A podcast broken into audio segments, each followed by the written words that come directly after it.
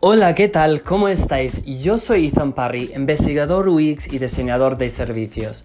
Bienvenidos, bienvenidas a Todo se diseña, un podcast donde hablaremos de literalmente todo lo que se puede diseñar hoy en día. Gracias a la tecnología podemos diseñar productos, servicios, experiencias e incluso los negocios. Entonces, sin nada más, empezamos con el episodio del día de hoy.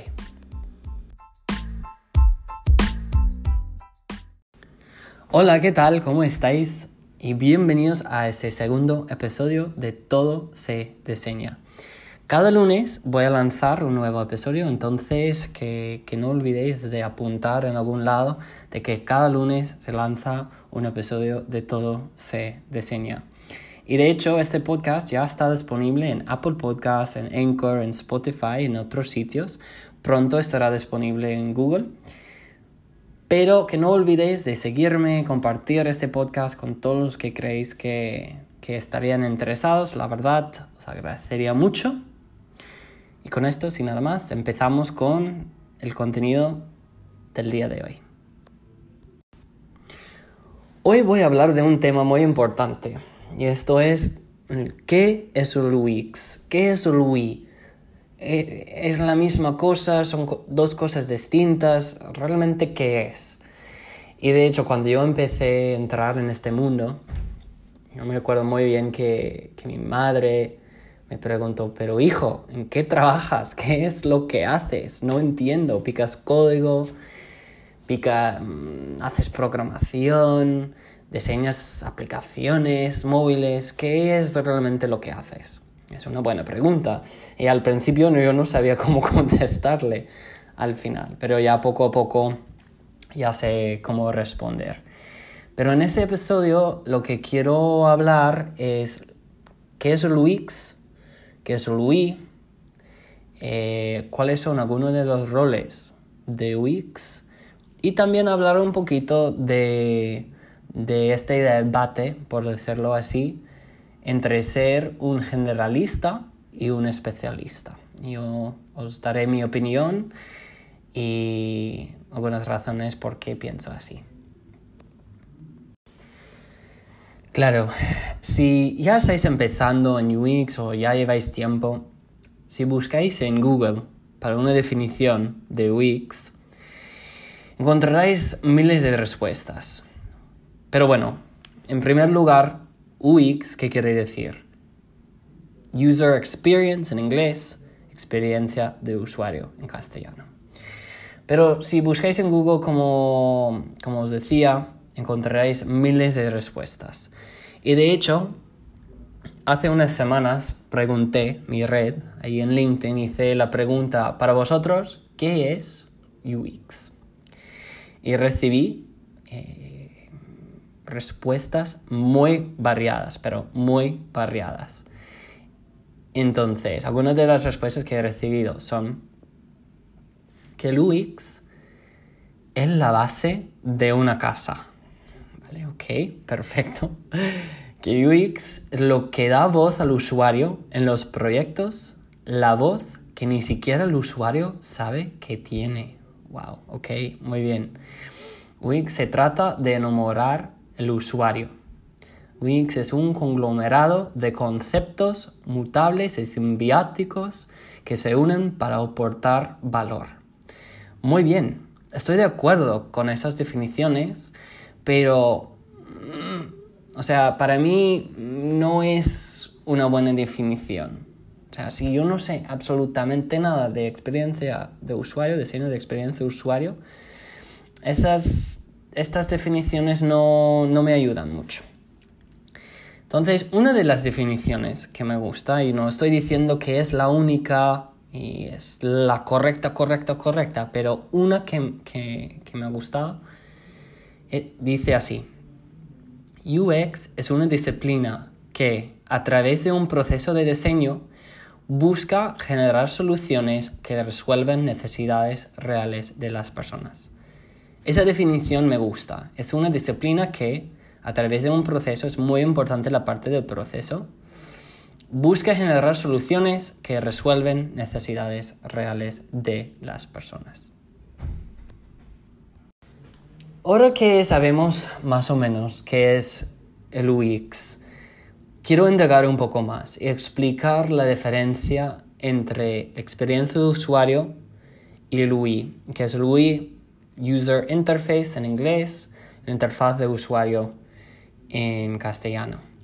Cuando estamos hablando de UX, solemos hablar de la manera en que el usuario interactúa con el diseño, el flujo, la funcionalidad de la web, la aplicación. Enfocamos más en las personas, pensamos en, en, esas personas que van a utilizar nuestro producto o servicio. Creamos wireframes y prototipos y también estamos muy enfocados en intentar resolver un problema. Yo hablaba justo ahora de las necesidades de, las personas. Y cuando estamos hablando de, la interfaz de usuario, del UI, enfocamos más en la parte visual, cómo, cómo se ve, este look and feel. Enfocamos y miramos bien los botones, los controles, todos los elementos de diseño de una aplicación una app. Y los que tocan esa parte, los diseñadores, diseñadoras, UI, suelen crear diseños acabados, finales. No es una cosa como boceto, sino como intentan y quieren llegar a un nivel eh, bien currado y bien acabado y un diseño final. Trabajan en páginas individuales o en interacciones concretas. Ellos no enfocan tanto en todo lo, cómo todo se conecta, sino más bien eh, que las páginas individuales y interacciones tienen sentido y representan lo que tiene que representar. Y muchas veces las decisiones están tomadas basadas en patrones que existen y buenas prácticas. Entonces a mí eh, me gusta pensar en otro ejemplo. A mí me gusta comer y a la hora de desayunar pues suelo comer un bol de cereales. Entonces, para entender la diferencia entre UI y UX de, de otra forma. Imaginamos que toda la parte de los cereales, todo esto es el contenido, ¿vale? Todo ahí el contenido. Ahí con la leche, con todo, pues eso es el contenido. La cuchara sería el UI, la interfaz del usuario. Eso es lo que nos permite interactuar con todo el contenido. Y la experiencia de usuario, user experience, sería toda esa experiencia de comer los cereales. Cómo sabrá, toda la experiencia, esto será la experiencia de usuario. Es un ejemplo, una metáfora, una otra manera de pensar en la diferencia entre UI y UX. Van muy de la mano, pero os recuerdo que, que no es lo mismo, no es lo mismo. Si estamos hablando de UX, UI, una cosa muy importante que aparece en los dos es usuario. Y hay que entender muy bien qué es un usuario. ¿Es lo mismo que un cliente? Pues no. Un cliente es alguien que paga y un usuario es alguien que utiliza el producto o servicio. Entonces ahora estamos acercando las fechas navideñas y yo puedo ser un cliente pero no un usuario. Es decir, puedo pagar por un servicio o un producto, pero al final regalar ese producto o servicio a una amiga, o un amigo, mi hermano, etcétera, etcétera. Entonces, que recordáis que cliente y usuario no son sinónimos. Y de hecho me gusta una cita de Don Norman. Esa es una persona que si no le conocéis hay que seguirle. Él es como el, padre de UX, para decirlo así, y trabaja en Nelson Norman Group. Y él dijo, decir usuario despoja a una persona de sus circunstancias, elimina el contexto y reduce a las personas a un solo acto que a mí me gusta mucho esta, esta cita.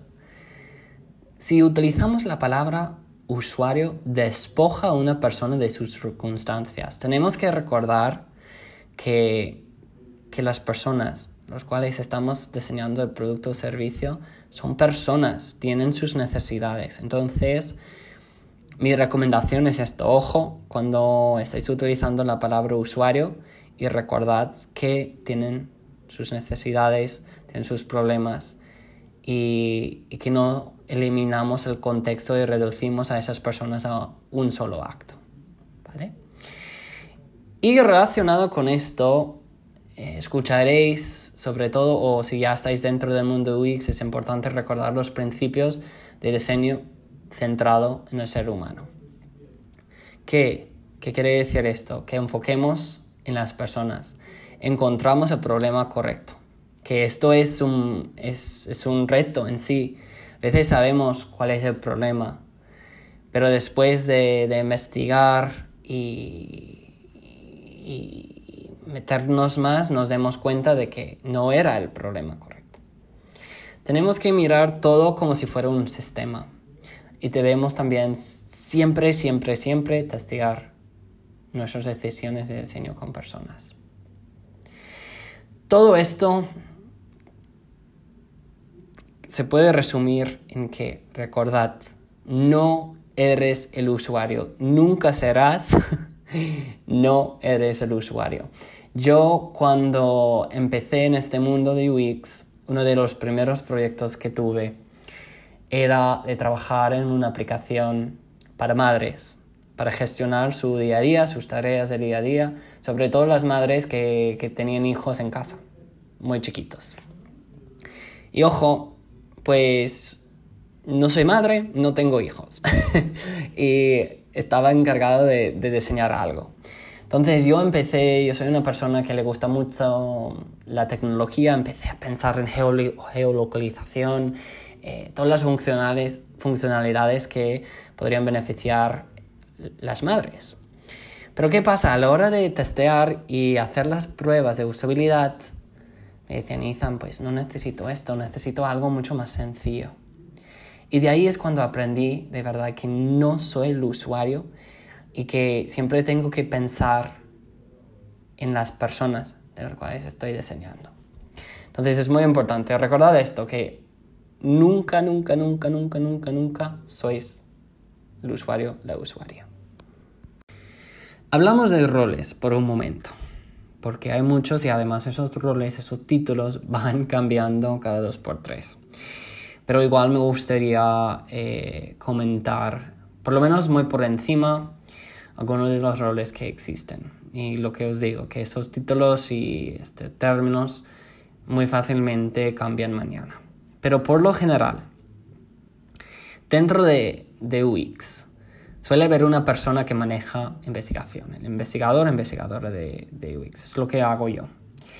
Que es la persona eh, que está encargada de toda la parte de estrategia de investigación, que hace las pruebas de usabilidad, las entrevistas, que crean las encuestas, las personas, las mapas de empatía y realmente defiende el usuario o la usuaria. Es la persona que, que lo defiende y entiende 100% las necesidades de, de, de, ellos. También hay un diseñador de interacción que suele enfocar más en la parte de interacción, o sea, cómo interactúa eh, los botones, como el swipe, cómo ir de una pantalla al otro, toda la parte de interacción lo llevan ellos. Muy de la mano también hay el diseñador, diseñadora visual o de UI que está encargado de, de, de, diseñar toda la interfaz, eh, está encargado de, manejar todo el tema de colores, de tipografía, iconografía, accesibilidad, se encargan de ese tema a nivel visual. Hay los desarrolladores que, que lo hacen posible, que, que hacen el código, el HTML, CSS, JavaScript, hacen de todo para que este, esta aplicación, este producto, esta web funcione. También últimamente uh, hay un rol que está cogiendo más fuerza, que es el UX Writer, el estratega de contenido, que está encargado de eh, desarrollar, eh, desarrollar pues, todo el contenido y además ver el copy, porque el copy, las palabras son muy importantes, sobre todo a la hora de, de motivar a las personas a que tomen ciertas acciones, pues el copy es muy importante. Entonces, alto nivel hay estos roles. Lo que os digo que puede ir cambiando, pero suele haber un investigador, diseñadores tanto de, de visual, de interacción, una estrategia de, de contenido, eh, desarrolladores y también eh, suele haber estrategas de UX más alto nivel que están encargados de tener la visión, eh, saber un poco los objetivos, hacer la planeación, eh, medir cómo miden el éxito del producto o servicio. Esto a alto nivel. Pero en otras palabras, un investigador, investigador UX, respondería a la pregunta, ¿qué es esto? Una estratega de contenido dirá, bueno, esto es lo que tal cosa debe decir. Diseñador visual es esto, como se ve, como se vería. Desarrollador es esto es como esta cosa va a funcionar. El diseñador UX es esto es como la cosa debería portarse. Y el diseñador de producto, que es otro término más, es que todo esto y su rol es de todo esto tiene que funcionar. ¿Verdad? Otro debate que existe en el mundo UX es de ¿debo ser un generalista o un especialista? Y cada uno tiene sus pros y sus contras, como todo. Pero cuando hablamos de, de ser generalista, es saber un poco de todo. Poder hacer pruebas de usabilidad, explicar la estrategia, poder diseñar interfaces, por ejemplo. Y cuando hablamos de ser generalista, muchas veces eh, hablamos, escucharéis la frase de ser un T, un diseñador de forma T, un T-shaped designer. O sea, saber un poco de todo, quizás profundizar un poquito en una área, pero saber un poco de todo. También al otro lado es ser un especialista, indagar en una vertical, en un área concreta y aprender todo lo que puedas sobre esta área. Y lo que os, digo, hay, hay, pros y contras para, para los dos, pero sobre todo, sobre todo, si estáis empezando UX, entrando en este mundo, os recomiendo que empecéis siendo generalista. Si encontráis un trabajo y que te dan el trabajo ser especialista, pues aprovecha, aprovecha, acepta. Pero yo os recomiendo por lo general que empecéis siendo generalistas. ¿Y por qué? Bueno, en primer lugar, vais a aprender mucho. Vais a aprender mucho. Si sois generalistas y empecéis así, vais a poder contribuir a un proyecto desde el principio hasta el final. Vais a poder hacer entrevistas con stakeholders, hacer investigación para entender muy bien el reto, el, problema de lo cual estáis intentando resolver. También tendréis la oportunidad de presentar resultados, eh, crear prototipos, testear, iterar sobre esos prototipos y al final finalizar el diseño con el equipo. Hay que crear ese fundamento, o sea, esta base sólida que os va a ayudar a lo largo de, de vuestra carrera profesional. Entonces, en primer lugar, aprenderéis mucho siendo generalistas. Dos, hay que reconocer que la mayoría de los puestos, yo creo que esto es una cosa global. Estoy aquí en España, pero yo creo que igual hablo por Estados Unidos, por Latinoamérica, por todo el mundo. Que por lo general los puestos, si os metéis en LinkedIn, vais a encontrar que la mayoría, yo diría unos 70% de los puestos que hay de UX, están buscando diseñadores, diseñadores, diseñadoras que son generalistas, que saben un poco de todo. Entonces, si queréis un puesto, queréis un trabajo, pues es lo que el mercado tiene en este momento. Puestos para generalistas. La mayoría son puestos para generalistas. También eh, recomiendo ser generalista, sobre todo si estáis haciendo un cambio de carrera. Yo, de hecho, no sé si sabéis, pero antes yo hacía comunicación corporativa y relaciones públicas. Y yo trabajaba en el sector tecnológico, pero cuando yo hice este cambio, yo tomé muy en cuenta este punto que os voy a decir ahora, de que a la hora de venderte es mucho más fácil venderte como generalista que especialista cuando estás cambiando de carrera. ¿Por qué? Porque muchas empresas que están buscando especialistas, obviamente están buscando personas que tienen mucha experiencia. Y si tú eres un especialista, entre comillas, pero apenas has entrado en este mundo de Wix, no voy a decir que no lo vais a conseguir el trabajo, pero es difícil, es difícil, porque la mayoría de los puestos de entry level, de junior, las personas que están apenas empezando, son puestos de, generalista, como os acabo de decir. Em, más adelante, no solamente cuando estáis apenas buscando eh, un trabajo por primera vez en Wix, pero más adelante, cuando ya lleváis años de experiencia, también ser generalista te va a ayudar. Porque vamos a poner un caso que espero que, no, me pase a mí ni a vosotros, pero seamos un poco realistas. De que quizás aquí en 10 años hay una crisis y que nos toca buscar otros trabajos. Te toca buscar otro trabajo, me toca a mí buscar otro trabajo. La mayoría de los puestos en aquel momento, en la crisis, la mayoría de esos trabajos de Wix serán puestos de generalista. ¿Por qué? Porque cuando una crisis pase, lo que suele pasar es que las empresas suelen, perdona la redundancia, suelen despedir de los especialistas porque cuesta más, seamos honestos, y que depende más de los generalistas. Entonces, si tienes esta formación siendo generalista y tienes más habilidades, pues eh, será mucho, mucho más fácil encontrar un trabajo. Otro punto, y puedo decir que es verdad, si estáis empezando UX, no os preocupéis de no saber en qué área os queréis enfocar desde el día 1, desde el día 0 aprenderéis cosas y de ahí poco a poco sabréis en qué queréis especializaros. Si queréis especializaros, si no tampoco pasa nada.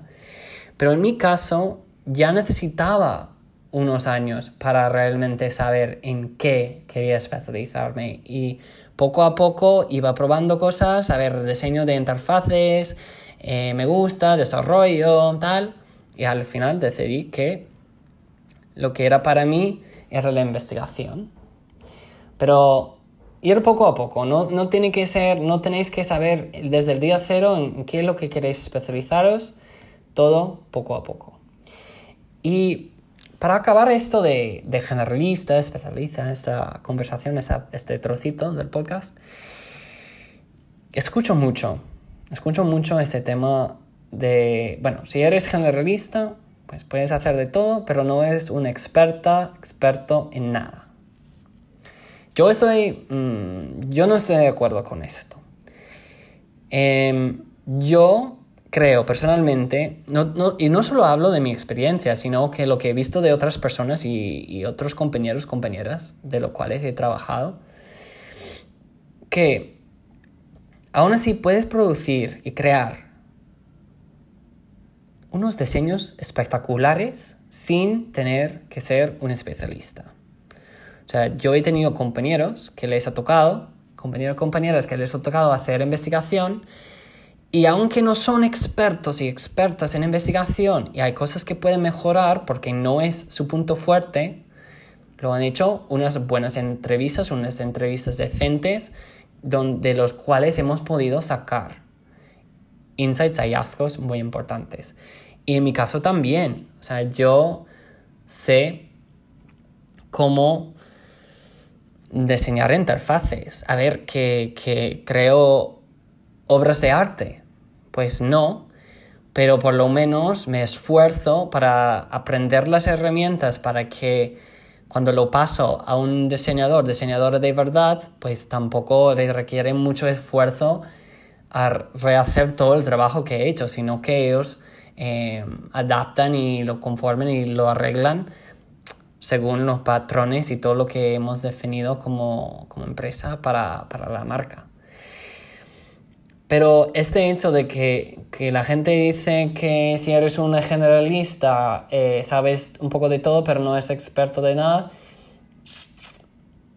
mm, no estoy de acuerdo y yo creo que de hecho tener un conjunto de habilidades es un beneficio y no un detrimento.